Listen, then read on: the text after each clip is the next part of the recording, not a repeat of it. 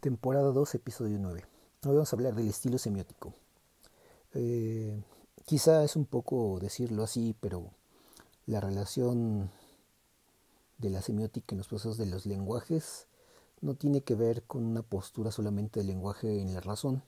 sino de otras fuentes del lenguaje como los gestos, las emociones, los movimientos, las imágenes, los procesos de las semánticas de la narración y otras fuentes como la corporalidad.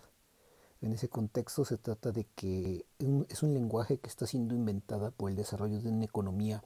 de carácter centrada en esa fuente, que es emocional, háptica, imaginal, de movimientos, de gestos, de narraciones, y que es una forma de economía que si podemos llamar bien cognitiva, pero cuya estructura es del orden de esos regímenes, donde se tiene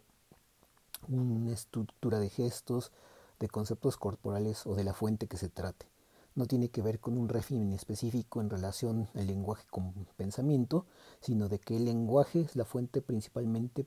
que tenemos en términos de la, de la economía que se forma, pero que también es una especie de pensamiento que se remite no a la parte intelectual o la base intelectual, sino a la base de lo que es lo háptico, lo sensorial, lo emocional, lo gestual, lo corporal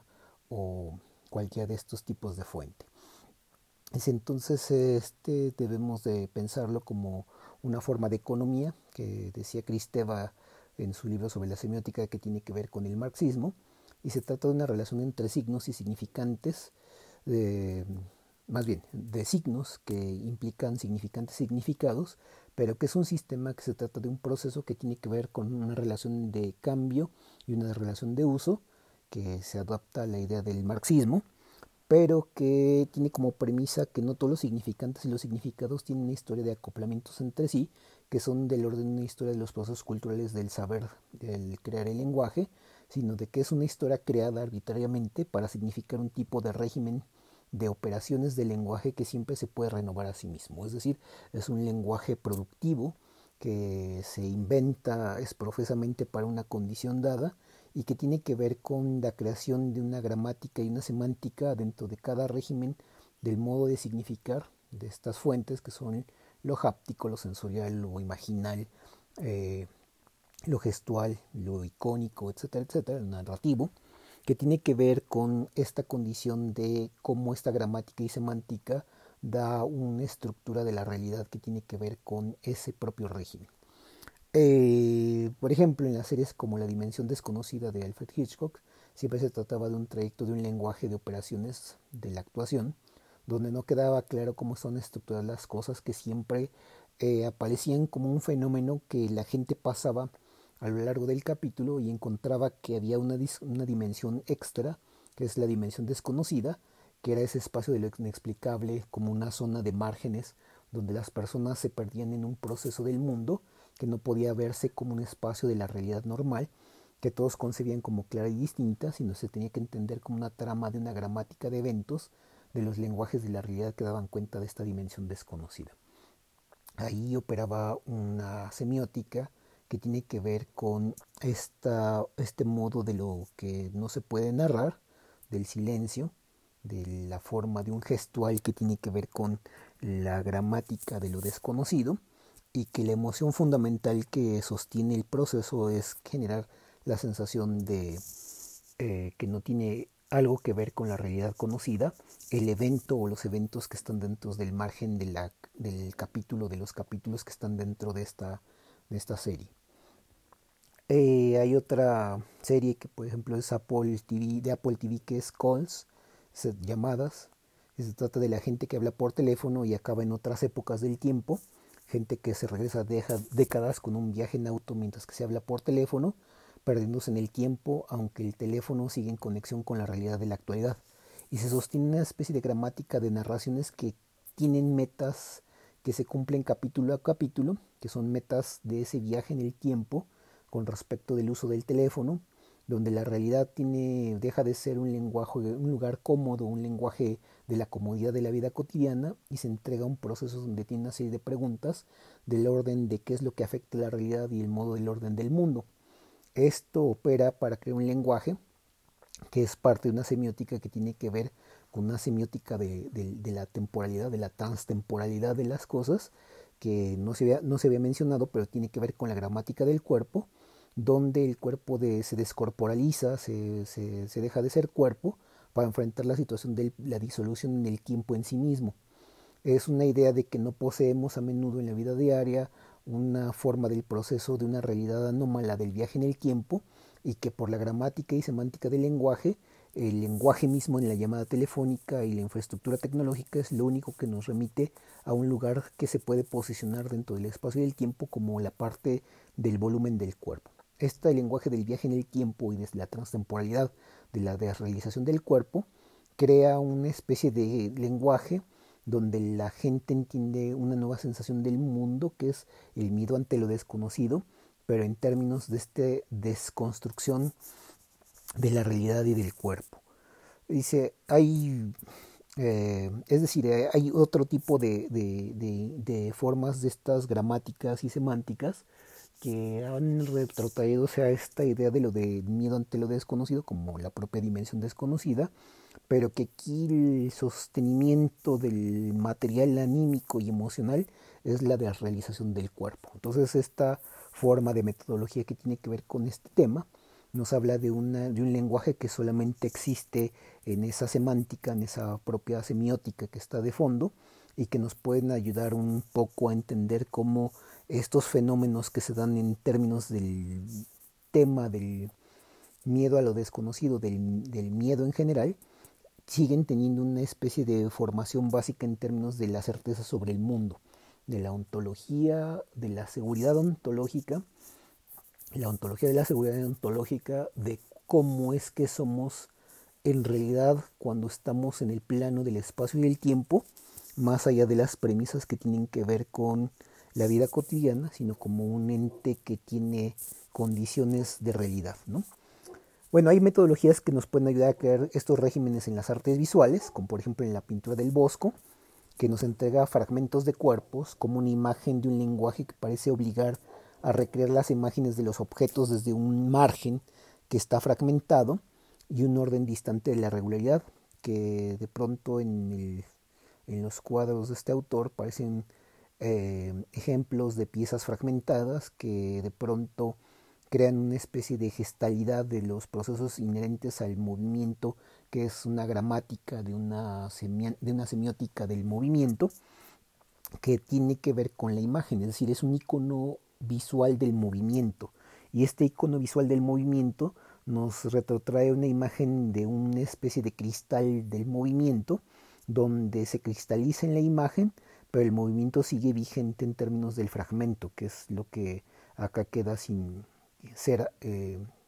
llevado a un régimen del mismo modo que lo que se establece como lo que es, ¿no? Es decir, como algo que se autodetermina o se determina desde el modo del decir del es en el lenguaje cotidiano, en el lenguaje normal, o en la lógica del lenguaje normal, pero aquí el es es una especie de cristalización del movimiento, es decir, está y no está en movimiento, y por eso mismo es y no es un fragmento, porque el fragmento sería que quedara como algo incompleto, pero el propio movimiento es el que nos cede una especie de lucha entre fuerzas que nos permite hablar de lo que está más allá en términos de la imaginación.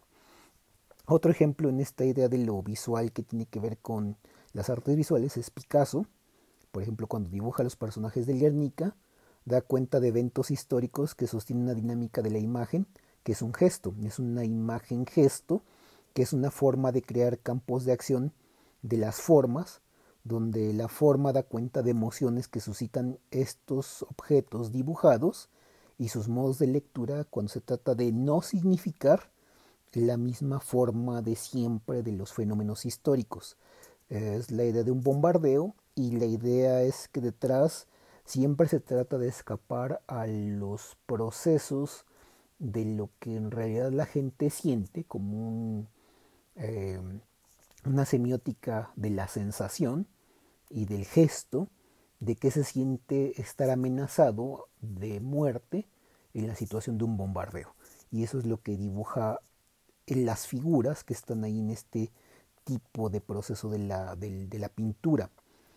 Eh, otra idea que está de pronto vinculada a esta es el escape, ¿no? Es decir, si se trata de escapar, lo fascinante es pensar una lógica donde se pueda crear un, una semiótica de lo visual como un gesto, Entonces, series como la teoría del Big Bang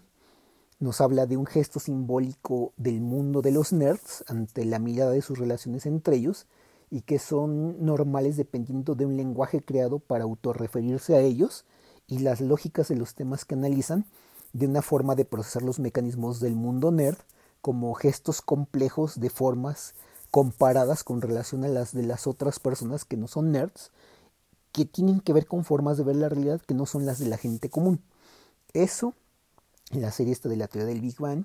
es una serie de la gestualidad y el gestual de los que son diferentes como objeto del humor nerd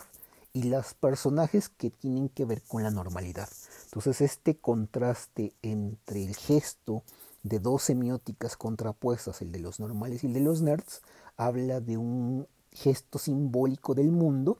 que habla de una especie de semiótica del gesto complejo, es decir, del gesto complejo que integra el gesto como narración y la narrativa como gesto, pero al mismo tiempo ambos enlazados en una idea semiótica de lo narrativo. Entonces, esta idea es una idea triple play, es decir, juega con tres bandas de realidad, donde la gente que observa este tipo de serie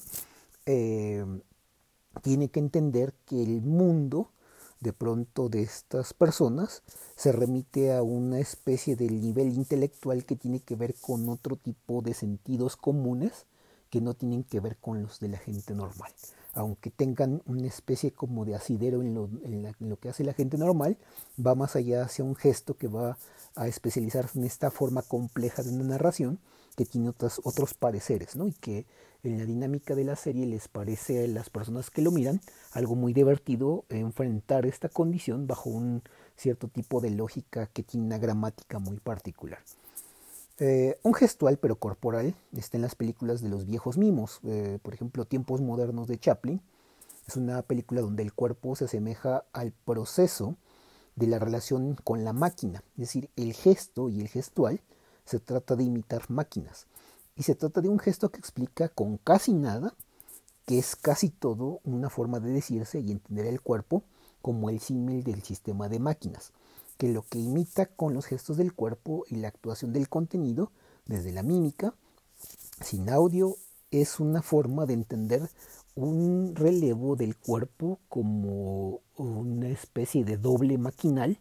y un doble maquinal que se,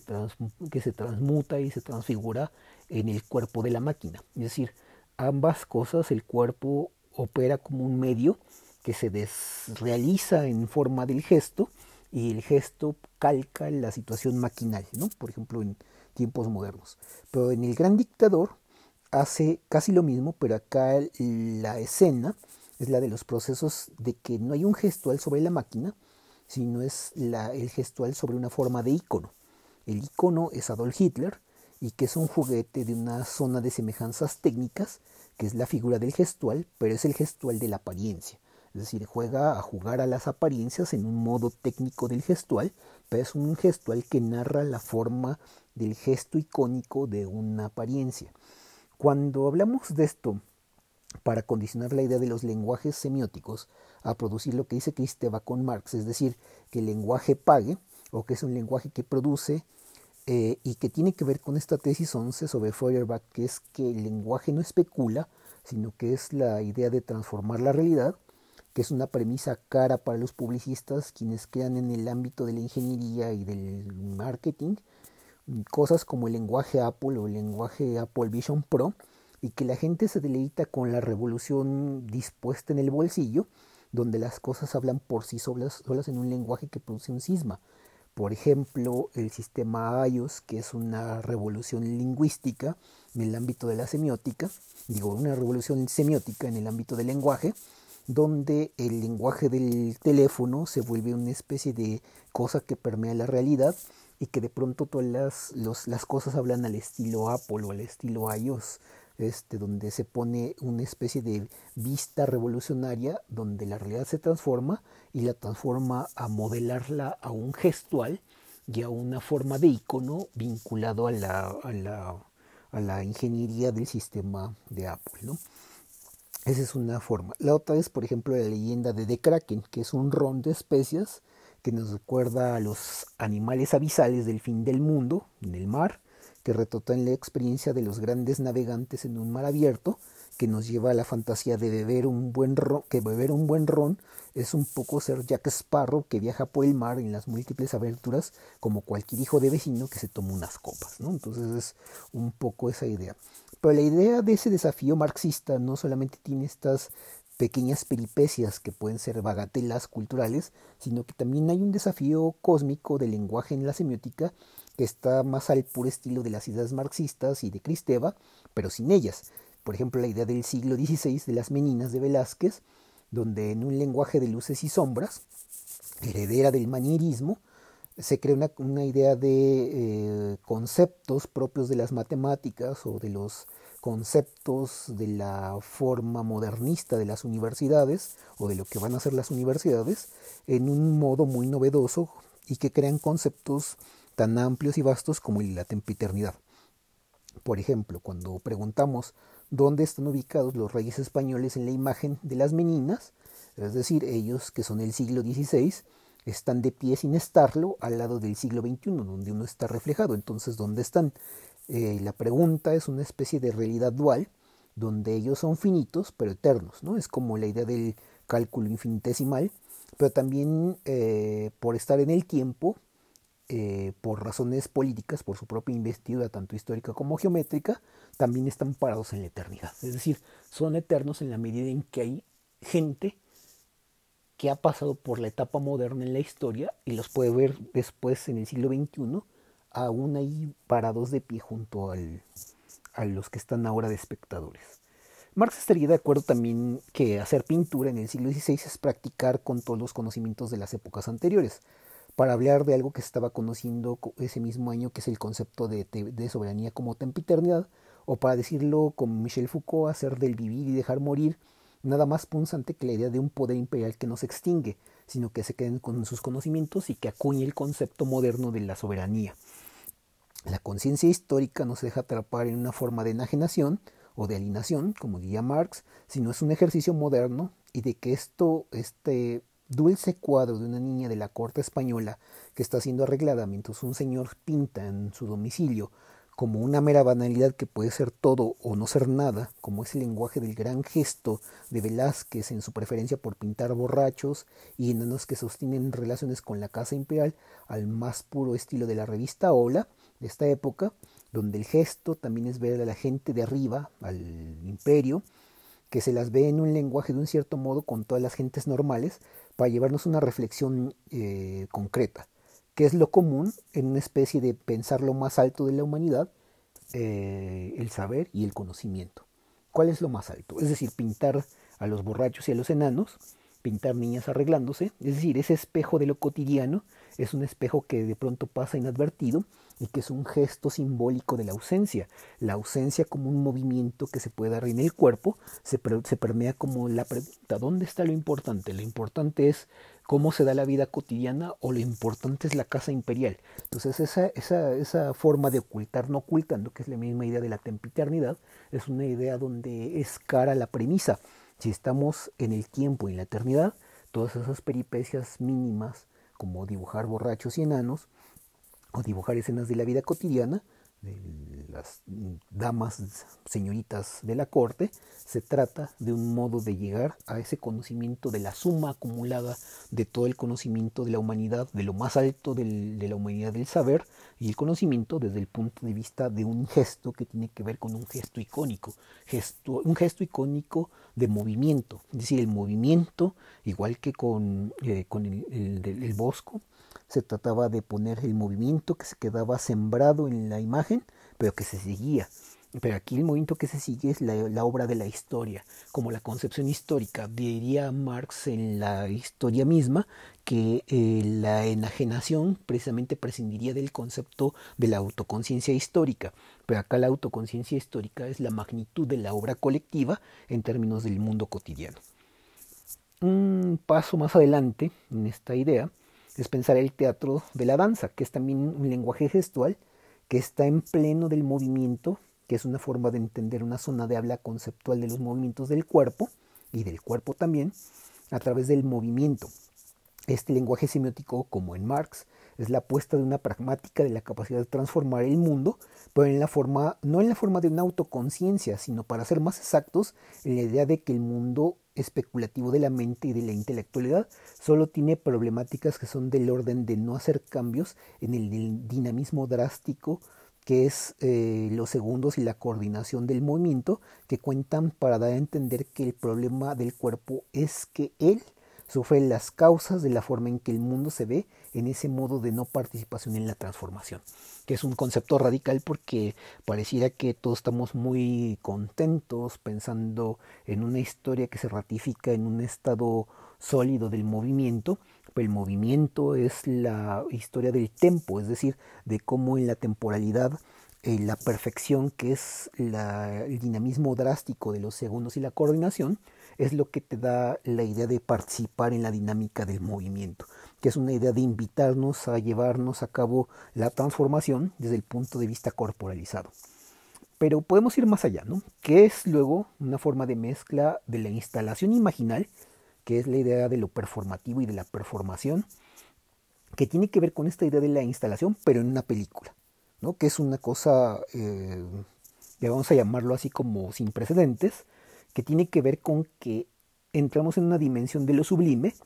que es poner la historia en una crítica de la misma historia con un lenguaje que no es el del marxismo, sino el del marxismo en el arte africano y en la danza. Es decir, es un icono de una imagen tiempo, de una imagen movimiento,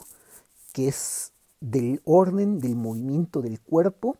y del movimiento de la historia en la cultura. Entonces son cuatro segmentos, ¿no? Cuatro segmentos de esto. Entonces, encontrar una lógica de una semiótica, de un lenguaje creado, que es una forma de decir que el colonialismo es una forma de atentar contra la idea de que la historia de las culturas tiene algo más que ser que una farsa que es una forma de pensar que el occidente siguen siendo estas colonias y en ellas eh, pensar cómo hacer esto eh, una forma de crítica es dar un gesto, pero dar un movimiento, pero dar una reescritura de la historia, que es la idea misma de que el gesto puede ser el movimiento, que hemos hablado del cuerpo, y este a su vez es el proceso de reescribir la seguridad del territorio y la población como una historia que no solo contemplar, sino que se pueden cambiar las cosas, porque no es solamente decirlo, o ejecutarlo en esta performatividad, sino que se trata de transformar el mundo por sí mismo. Entonces, radicalizar esta idea en términos de lo que hace el arte y las series de televisión es crear la idea de que si es movimiento, historia y gesto, es que es una historia de los mecanismos de la transformación en la idea de la transformación del lenguaje, que es una semiótica del presente, en el modo de que el significante es la producción de la propia revolución como medio y método de transformar la mentalidad y la conciencia al más puro estilo marxista. Pero pongámoslo así, si esto es una frase, una fase, digo, una, una fase, la fase que sigue es entonces la de la metodología donde cada escenario es una trama de sentidos anómalos de los lenguajes conjuntos de este tipo de proceso y es una semiótica de las plataformas lógicas de los lenguajes que están vinculados a un tipo de proceso. Por ejemplo, el sueño. En Inception, una película también reciente, hay un equilibrio, hay un equipo militar y un equilibrio eh, que, en donde se defiende un dato en la conciencia de un joven y un viejo moribundo, donde ellos se enfrentan a una armada que trata de encontrar que el dato que tenía en la mente una relevancia de poner todo en orden en la realidad no onírica, es decir, fuera en el mundo corriente, es lo mismo que Marx dice, pero no habla de una realidad, sino de una ficción donde ellos salvan el patrimonio de un empresario, valor de millones de dólares, en la reescritura de la mente, del territorio, de la población, de la seguridad, haciendo a lo Marx la transformación del mundo de los sueños antes que solo contemplar. La transformación del mundo de los sueños es una relevancia que tiene que ver con una condición especulativa que nos trata de poner por encima la idea de que la imaginación tiene el peso específico que nos permite hablar de esto, pero de hablarlo desde el punto de vista de, lo, de una especie de ícono del movimiento, del tiempo, de la historia y de la cultura en términos de una ficción, ¿no? que es un, es un pequeño misil que da directamente en las certezas de, un, de una forma imperial de conceptos que trata de ver las cosas solamente en un plano que es meramente antipsicológico o que no tiene que ver con la psicología de lo que impacta. Lo mismo pasa en Tenet, ¿no? Otra película